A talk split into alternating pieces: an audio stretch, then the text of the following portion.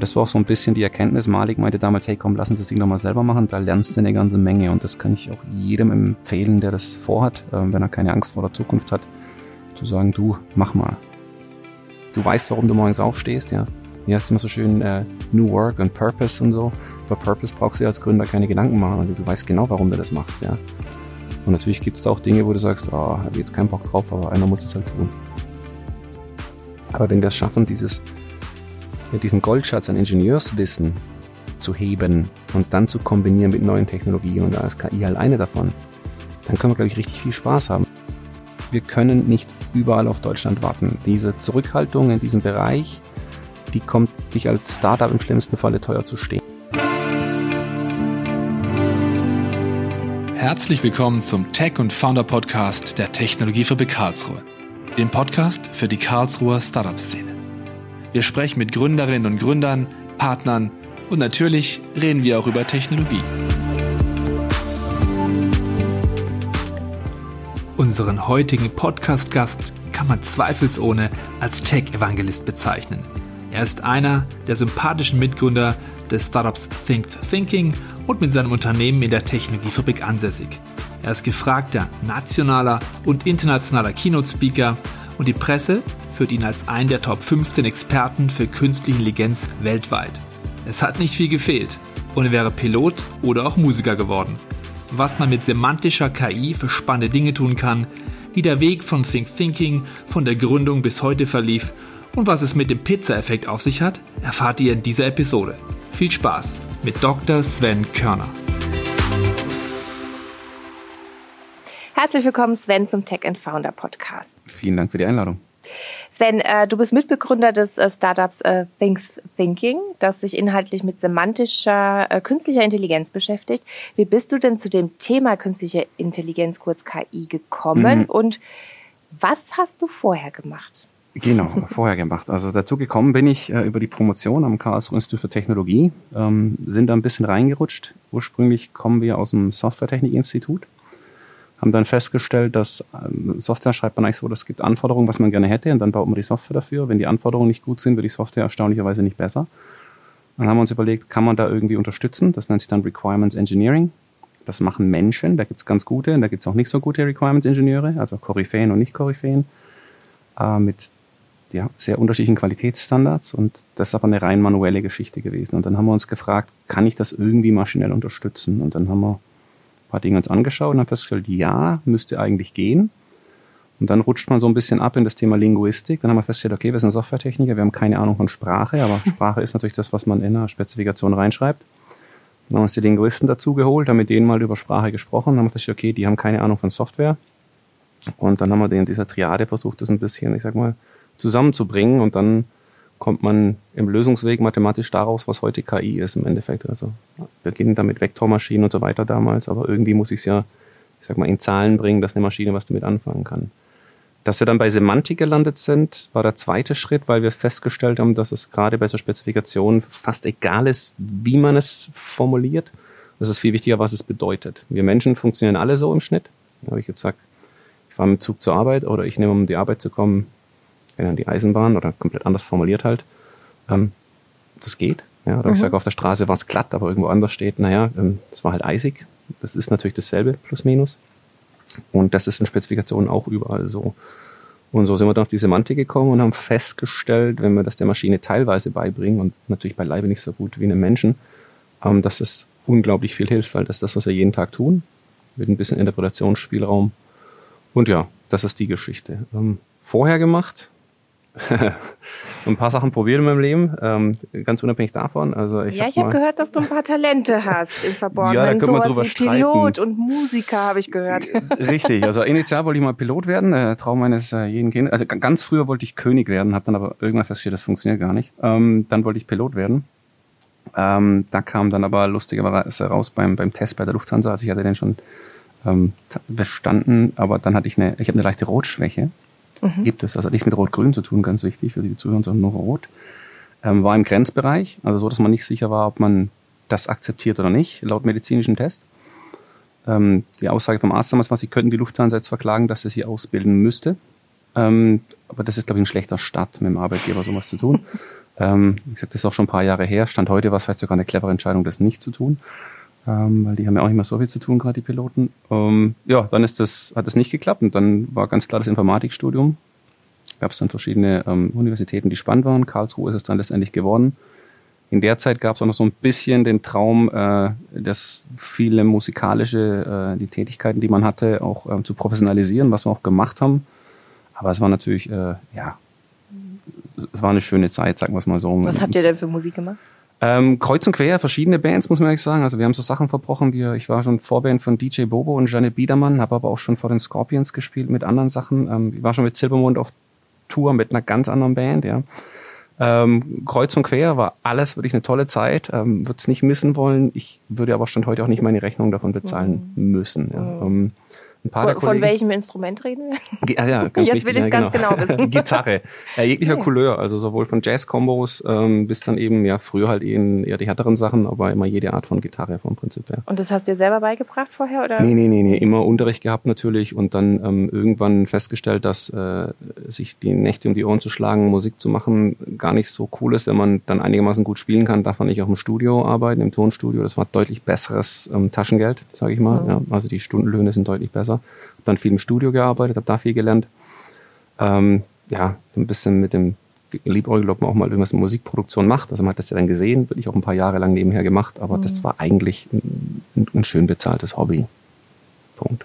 Ja. Machst du noch ein bisschen was nebenbei? Ja, wir haben noch äh, diverse Projekte im Musikbereich. Mhm. Das ist ähm, die Ablenkung, glaube ich, die für mich ganz angenehm ist. Ähm, das Größte, was wir aktuell haben, ähm, schimpft sich äh, Rock and Dance. Das ist eine Veranstaltung, mit mehreren Tanz-, Ballett- und Jazzschulen, mhm. wo wir mit fast ja, 150 Tänzern und 15-köpfige Band und auch so Sachen wie Hochschule der Medien Stuttgart und so ist da dabei. Wie gesagt, eine ja, eine, eine visuell oder audiovisuelle Show machen mit äh, entsprechenden Showkomponenten und Tanz und das alles zusammen. Machen wir auch nur alle zwei Jahre, weil es ein Jahr Planungsaufwand für die Show. Mhm. Und dann nebenbei noch eben die Firma Rocken ist. Äh, ja, ist eher weniger neben, ist es nebenbei die Musik und die Firma eigentlich hauptsächlich. ähm, ähm, das wäre, glaube ich, auch von meinen Mitgründern so gefordert. Ähm, aber es ist eine schöne Ablenkung und ähm, ist auch wichtig, sich da mal diese, diese Freizeiten dazu nehmen. Ja. Ähm, bei Things Thinking ähm, seid ihr ein Team aus top ausgebildeten Spezialisten quasi. Und wie habt ihr euch als Gründerteam, du hast es schon ein bisschen vorhin ähm, in, in deiner Story vorher, was du vorher gemacht hast, ähm, angedeutet. Wie habt ihr euch genau kennengelernt? Wie seid ihr zusammengekommen? Ja, also der Einzige, der alle kannte, war ich. Also ich wusste, auf was mhm. ich mich einlasse. Ähm, die anderen, ähm, also Matthias jetzt ganz konkret ist ähm, mit aus dem gleichen Forschungsbereich bei der Universität. Mhm. Ähm, die anderen zwei Kollegen, die mitgegründet haben, die also Georg Malik namentlich, die kenne ich von der Vorgängerfirma, bei der wir gearbeitet haben, haben uns da getroffen und in dem Bereich auch schon so zusammengearbeitet. Allerdings hat es mit KI nicht so viel zu tun gehabt, waren aber auch dann global tätig, waren ein großer Partner damals von Salesforce. Um, das ganze Cloud-Thema, früher hieß es dann, ja, Cloud braucht keiner, wird sich nie durchsetzen. Ähm, wissen wir heute, dass das nicht ganz so war. Ähm, diese Diskussion haben wir teilweise noch im KI-Bereich. Mhm. Wer braucht sowas und für was? Ähm, ist fast ein bisschen ähnlich mit einer anderen Technologie und wir haben uns dann irgendwann entschlossen, nachdem die Vorgängerfirma wurde zweimal aufgekauft, also sie wurde aufgekauft und die Firma, die uns aufgekauft hatte, wurde aufgekauft. Mhm. Innerhalb von sechs Monaten. Das ging sehr schnell. Von ja, knapp 60 auf 600 auf 13.000 virtuelle Leute, die da arbeiten. Ähm, und waren dann ganz schnell in einer Corporation und haben da festgestellt, dass da sind wir noch nicht alt genug für. Ähm, War einfach noch zu früh. Ja, ist halt es war viel dann, wie es halt so ist in großen Firmen, es war dann auf einmal weniger Doing, mehr Innenpolitik. Ähm, wir hatten natürlich alle aus dem, auch mit 60 Mann noch aus dem Startup kommend, keine gute Ausbildung in Innenpolitik. Ähm, ich habe mir da die ein oder andere blutige Nase geholt oder einen Schnellkurs in Innenpolitik, das kann man jetzt sehen, wie man möchte, je nach Betrachtungswinkel. Mhm. war spannend, aber es war emotional nicht das, was man haben, also was wir gesagt haben, ist nicht unseres. Und das hat sich so ein bisschen überschnitten mit Abschluss der Promotion am KIT, dass die Sachen, die wir da lange geforscht haben, auf einmal irgendwie auch funktioniert haben. Wir sind ja die, ich sag mal, die KI-Welle ja mitgeschwappt und manche Dinge können wir auch nichts dafür. Das hat dann einfach irgendwann aufgrund von Rechenleistung und Co. einfach besser funktioniert. Mhm. Und das hat sich so ein bisschen überkreuzt und dann saßen wir da abends mal bei ein paar Bierchen zusammen und haben gesagt, hey, äh, wenn ich jetzt von dann, soll man nicht einfach das nächste Ding jetzt probieren, weil das, was wir aktuell tun, das ist zwar nett, aber es ist nicht irgendwie das Endziel. Also nochmal 30 Jahre wollen wir das nicht machen, ja, mhm. Stand jetzt. Und dann haben wir gesagt, ja komm, dann machen wir es. Und da stehen wir heute.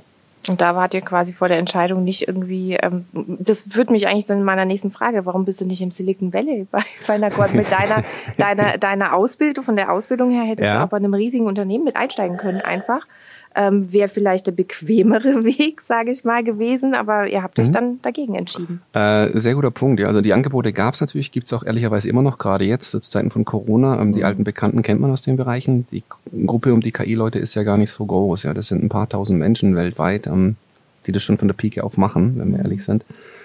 Ähm, es gab recht schnell äh, zum Start von hier Covid-19 Anrufe von den üblichen Verdächtigen bei, bei Amazon und Facebook. So, wie geht's euch denn? Und alles gut? Und uh, by the way, also wir stellen noch ein. Ähm, also auch da kreisen die Geier. Ja, das ist aber auch, glaube ich, es wird doch noch ein paar erwischen jetzt, die nächsten Monate. Das ist einfach so. Ne?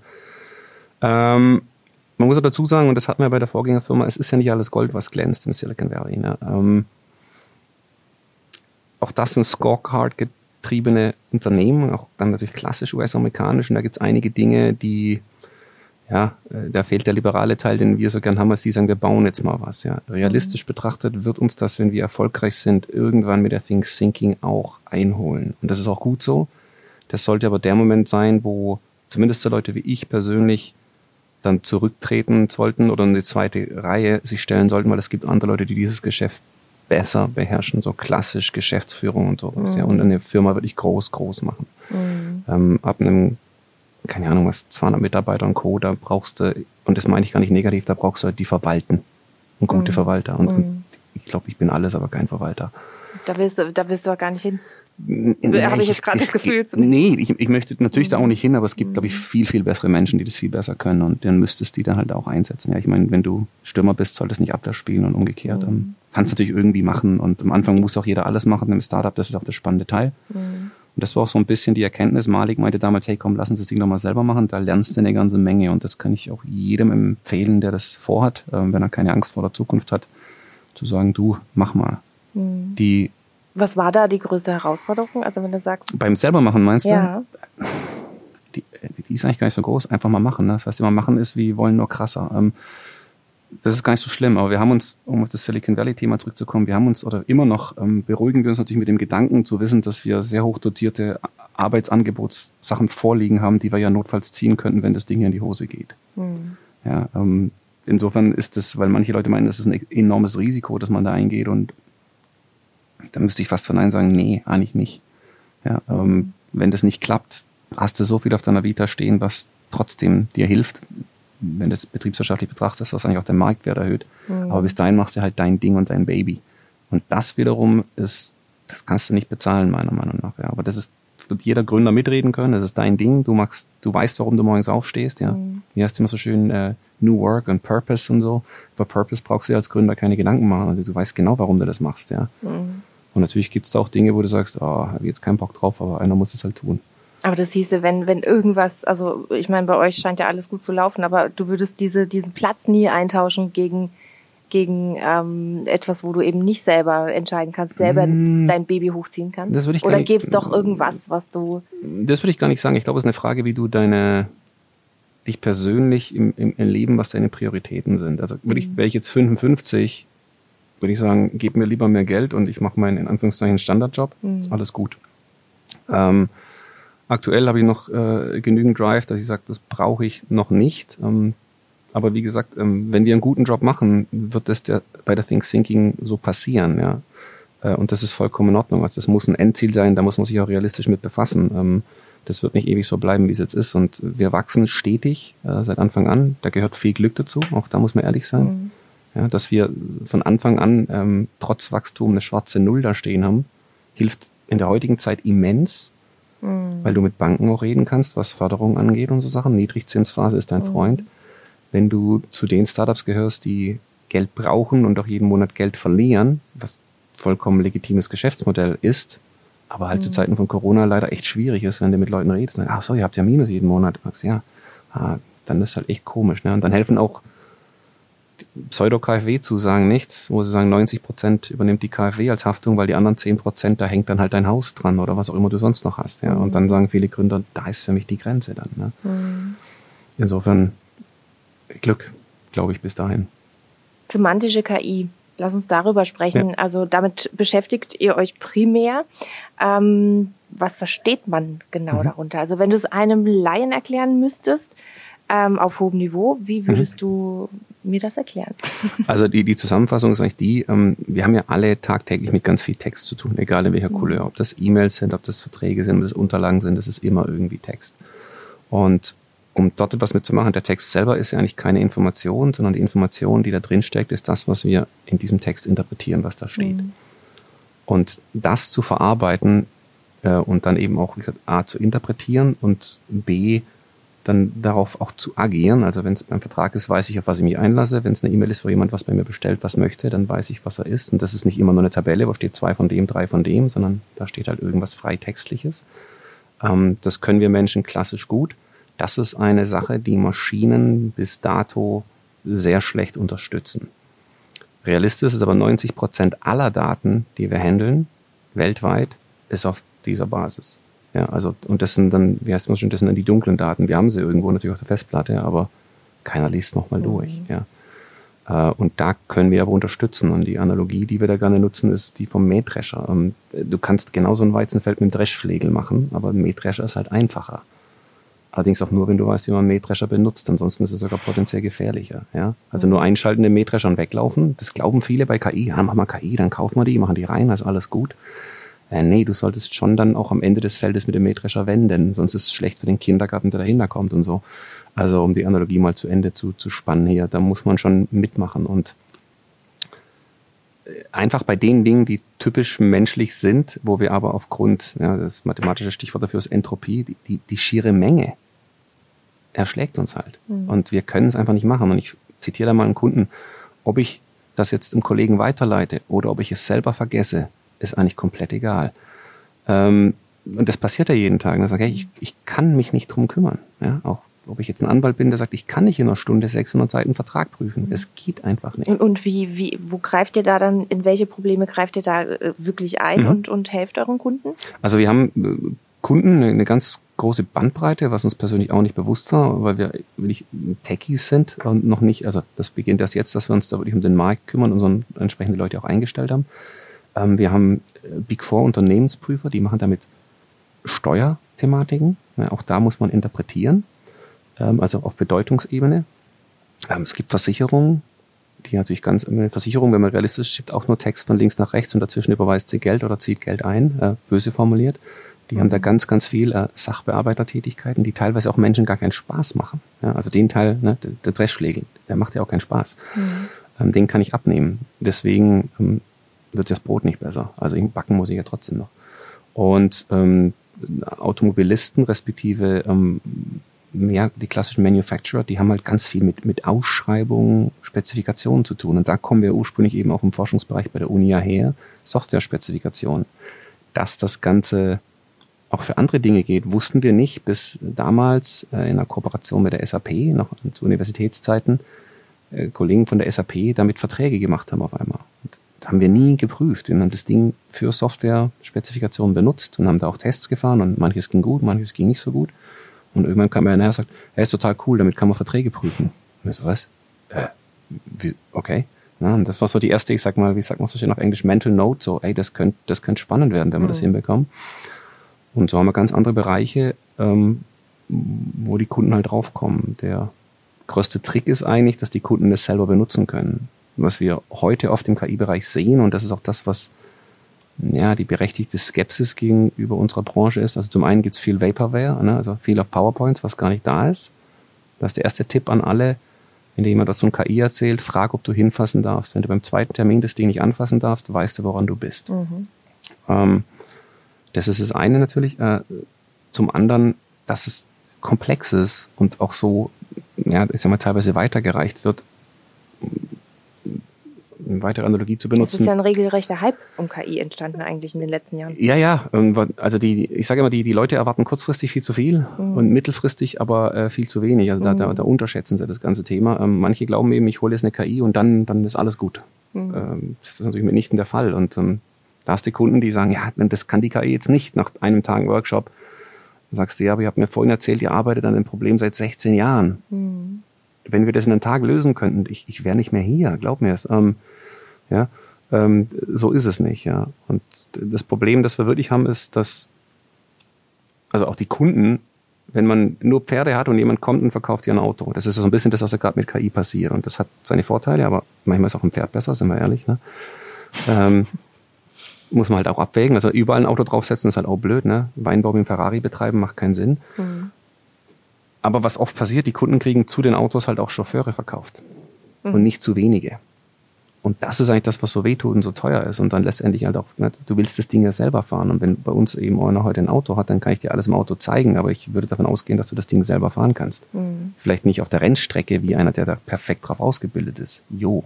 Aber einparken und von A nach B kommen tust du selber. Das und vor allem schreibe ich dir nicht vor, wo du hinfährst. Ob du nach Hamburg möchtest oder nach, okay, Paris geht aktuell nicht aufgrund der Grenzen, aber ähm, darfst du selber machen. Und dann wird's spannend, weil auf einmal fährst du wohin, wo wir gar nicht drüber nachdenken konnten. Ah, mhm. und dann kommst du mit Use Cases um die Ecke, wo wir denken, ja, spannend, ja klar. Ne? Und heute Morgen erst mit einer Bank drüber gesprochen, die haben coole Ideen. Die haben es verstanden und gesagt, ich weiß genau, was ich damit machen will, das und das ist es, kann ich das mal probieren. Genau das haben wir getan. Mhm. Das hat erschreckenderweise auch funktioniert. Ja, aber die Kreativität ist im Markt. Und das Wichtigste ist, die ist nicht bei den KI-Lern. Wir sind mhm. Techies und Techies haben keine Echtweltprobleme.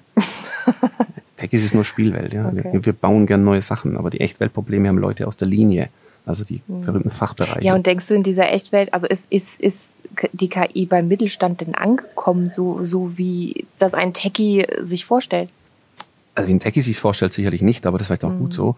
Ähm, ein ganz klares Jein. Es gibt, also das ist ganz viel Mindset. Das hat mit der Technik überhaupt nichts zu tun. Da könnte man viel, viel mehr tun. Das ist auch das, was wir in den Keynotes ein bisschen, ich sag mal, bemängeln. Ähm, den Mut, mal was zu testen, obwohl es gar nicht so mutig ist, wenn es dann funktioniert. Ähm, wenn man den letzten KfW-Bericht anschaut, wie viel der Mittelstand im Schnitt für Digitalisierung ausgibt. Und dann mhm. vergleicht man es nur mal mit der Zahl, das habe ich gestern am Team gezeigt, mit wie viel der Mittelstand im Schnitt für den Fuhrpark ausgibt. Und die Zahlen muss man sich nur angucken. Dann geht man davon aus, dass der, also der Mittelstand im Schnitt, ist echt bitter, das 20 bis 60-fache für den Fuhrpark ausgibt wie für Digitalisierung. Okay, das hört sich im ne? Also der 5er BMW ist wichtiger, als den Prozess mal so abzubilden, dass er nicht mehr auf dem Klemmbrett funktioniert. Ist mal ganz böse formuliert. Das ist aber sehr polemisch betrachtet. Ne? Ähm, und es gibt wirklich, das sehen wir bei den Kunden, ist sehr, sehr unterschiedlich. Es gibt die, die extrem offen dafür sind, die aber auch keine Wunder erwarten sind oft auch die, die schon was probiert haben, sind leider Gottes oft auch die, die sich schon ein oder andere Mal die Finger verbrannt haben. Dann gibt's die großen Corporations, die hauptsächlich unsere Kunden sind, Stand heute, ähm, weil die da einen Schritt weiter sind, beziehungsweise müssen. Die haben auch so Randbedingungen wie Compliance, da gibt's keine Diskussion. Wenn da 500.000 Seiten Vertragswerk liegen bei einer Übernahme von einer Firma, müssen die geprüft werden, weil der Vorstand unterschreibt dafür und mhm. geht dafür notfalls in den Knast.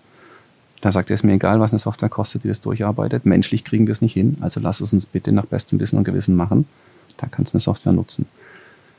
Ähm, manche wiederum sind nach wie vor sehr, sehr zurückhaltend. Aber auch da hat, also wir haben zwei große Kunden jetzt in dieser Phase hier jetzt bekommen, weil jetzt auf einmal klar ist, es muss mit Software gehen, weil die Menschen, die es vorher taten, sind jetzt gerade nicht da.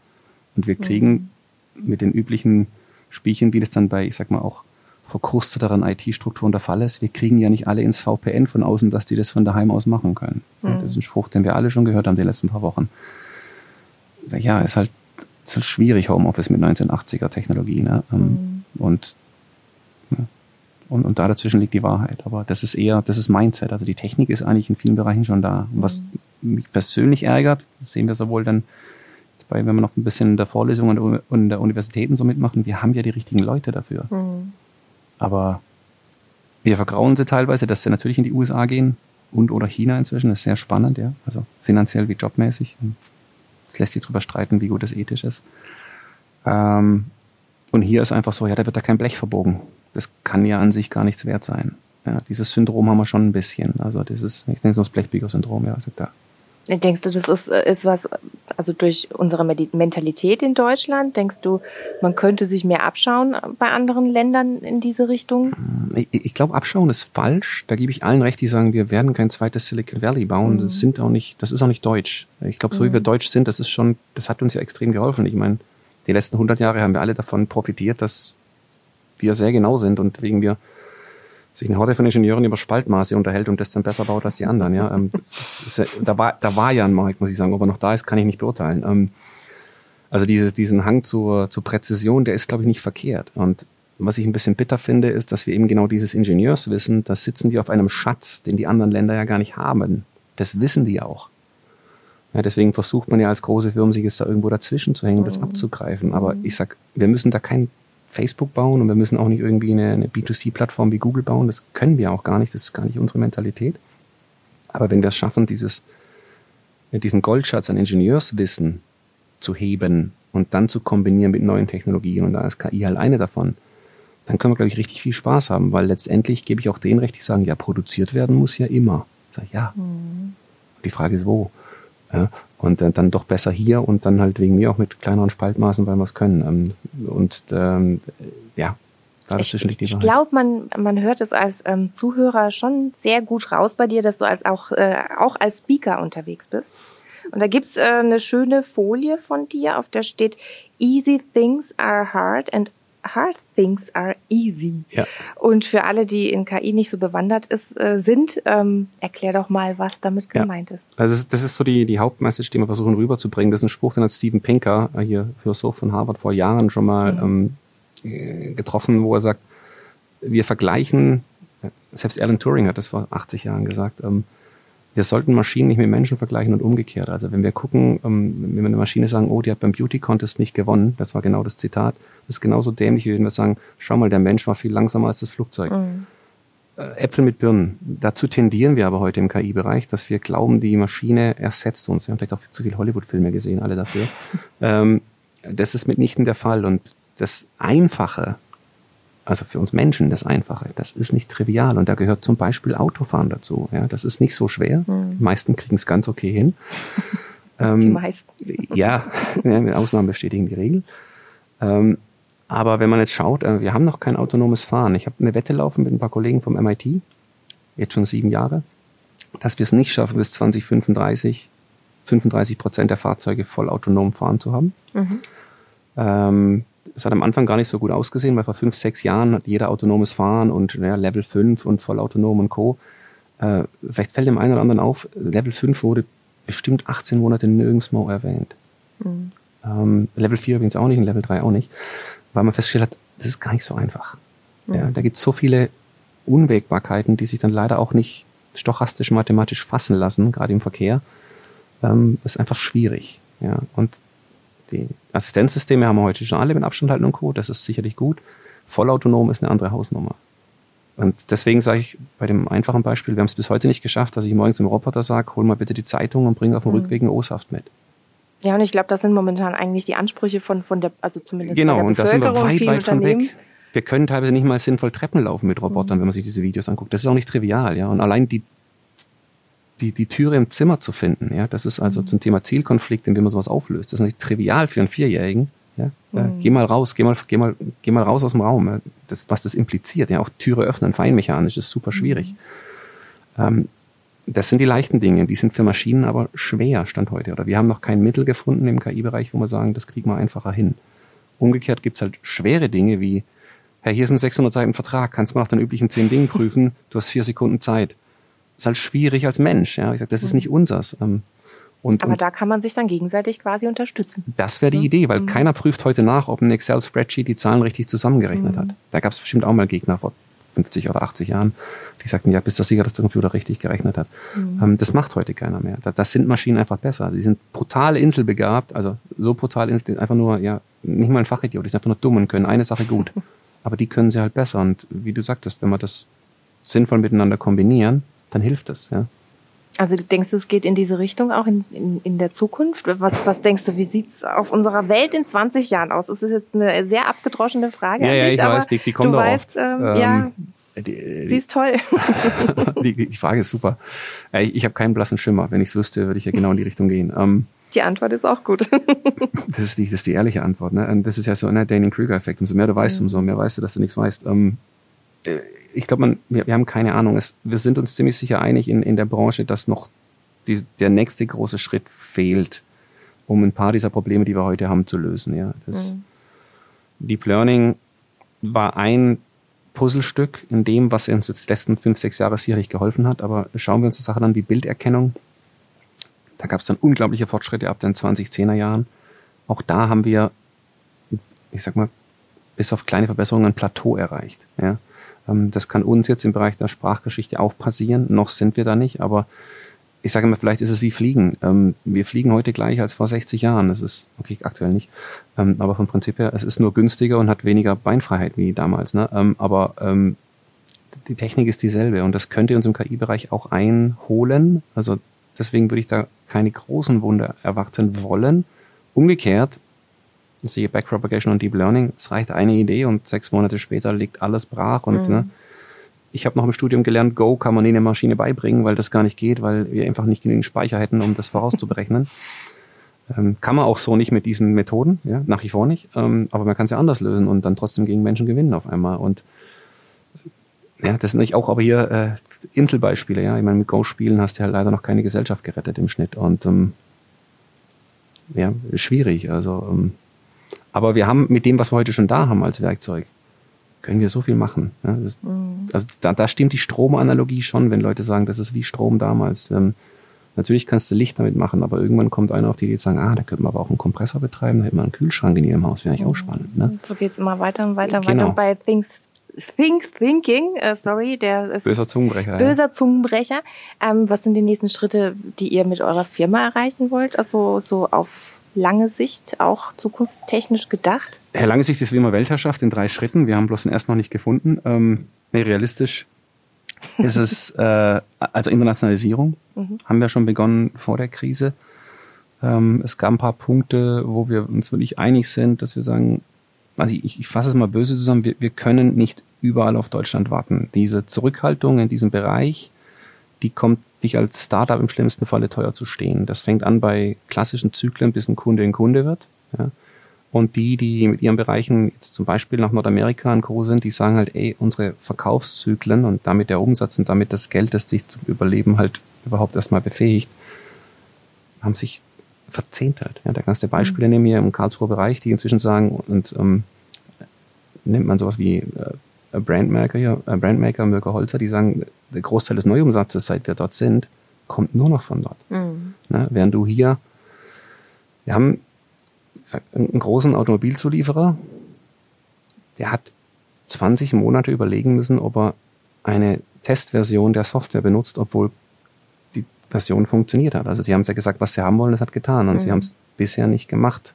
Das stimmt nicht, jetzt haben sie es gemacht, aber 20 Monate, in, in denen ist nichts passiert. Noch viel schlimmer ist, ein großer Automobilhersteller hatte das Ganze das erste Mal gesehen, ich glaube 2000 bis Lügen 15 oder 16 in seinen Kinderschuhen. Und hat sich jetzt dazu entschieden, das Ganze einzusetzen. Das ist natürlich, also ich habe da eh nicht mit gerechnet, dass da irgendwas passiert, war jetzt eher überrascht. Was mich persönlich halt irritiert und fast schon ein bisschen frustriert ist, zu sagen, die hatten damals dasselbe Problem, das sie heute haben. Das ist aber vier oder fünf Jahre her. Ja, aber die, warum, warum ist das so? Also warum? Die Zusammenfassung die für mich war nur, ihr habt euch vier Jahre hm. nicht bewegt es erklärt vieles, was da gerade auch schief läuft bei denen. Ne? Ähm, aber ich sag, ihr habt euch einfach nicht bewegt. Aber es wurde halt auch nicht incentiviert, mal was zu machen, weil ähm, ja, für nichts tun wird man manchmal in großen Firmen gar nicht bestraft, spannenderweise. Jetzt aktuell schon, ne? wenn die Zeiten sich schnell ändern und das Brennglas dann kommt und die Entwicklung beschleunigt wird, dann fallen da halt rechts und links Sachen runter. Mhm. Warum das so ist, ich weiß es nicht. Ähm, wir leben ja auch in einer Blase, die aus dem KI-Bereich kommt. Ja, wir glauben, dass alles so ist, wie wir es kennen, und dann denkst du immer, scheiße, wir sind so weit weg vom Rest der Welt. Das macht halt auch keinen Sinn. Da ist also auch noch viel Arbeit zu leisten. Ja, ähm, schwierig, ich weiß es nicht. Also wir können nicht mehr machen, als drüber reden und den Leuten das zu zeigen. Und am besten damit arbeiten kannst du wie immer, dass du halt Kunden hast und Leute, die sagen, es funktioniert für mich. Ja, und so ist es Stand auch heute mit unseren Kunden. Das meiste ist, ist Mundpropaganda. Mhm. Ja. Also das, dieses Vertrauen, dass halt einer sagt, die sind gut, Punkt. Das hilft natürlich mit Abstand am meisten. Ja, weil sonst ist viel Voodoo halt bei uns auch in der Branche, muss man ehrlich sagen. Ne? Hm. Ja, aber bei euch nicht. Und äh, da komme ich jetzt zu meiner letzten Frage an dich. Und die ist etwas persönlicher. Wenn du, ähm, du hast mir schon ein paar Namen jetzt im Interview genannt, ähm, hast du eigentlich noch andere Vorbilder, beziehungsweise hast du ein großes Vorbild, das, sich, das dich unternehmerisch äh, geprägt hat oder dich als Mensch beeindruckt? Oder, oder bist du eher der Typ, der sagt, nee, ähm, ich habe niemanden, wo ich irgendwie ähm, so aufgeschaut habe oder ja, es ist eine Melange. Also ich, ich habe inzwischen das Glück, dass ich ein paar von diesen äh, verdammt erfolgreichen Menschen persönlich kennenlernen durfte, die unglaublich spannend sind. Ähm, sehr entspannte Menschen übrigens, ja, auch wenn sie irgendwie neun- oder zehnstellige Beträge auf dem Konto haben. Ähm, lernen kann man von jedem was. Und wenn es bloß ist, dass man das nicht so machen möchte. Mhm. Ähm, Vorbild, Vorbild. Hm. Ich würde fast sagen, nein. Ähm, ey, ich hangel mich, sondern ich, ich finde ein paar Verhaltensweisen. Ja, ja aber ich, ich kann dann auch anders fragen, weil ja. du, du, du, das ist super spannend. Du sagst, du hast diese Person auch kennengelernt. Ja. Gibt es da irgendwelche Gespräche, wo du aus dem Nähkästchen plaudern kannst und sagen kannst, okay, das waren so, so Sätze, die mich geprägt haben oder da habe ich was mitgenommen? Also was ich super spannend fand, dass bei den wirklich große, erfolgreiche Menschen, die haben zum einen nicht den Anspruch, dass sie alles wissen.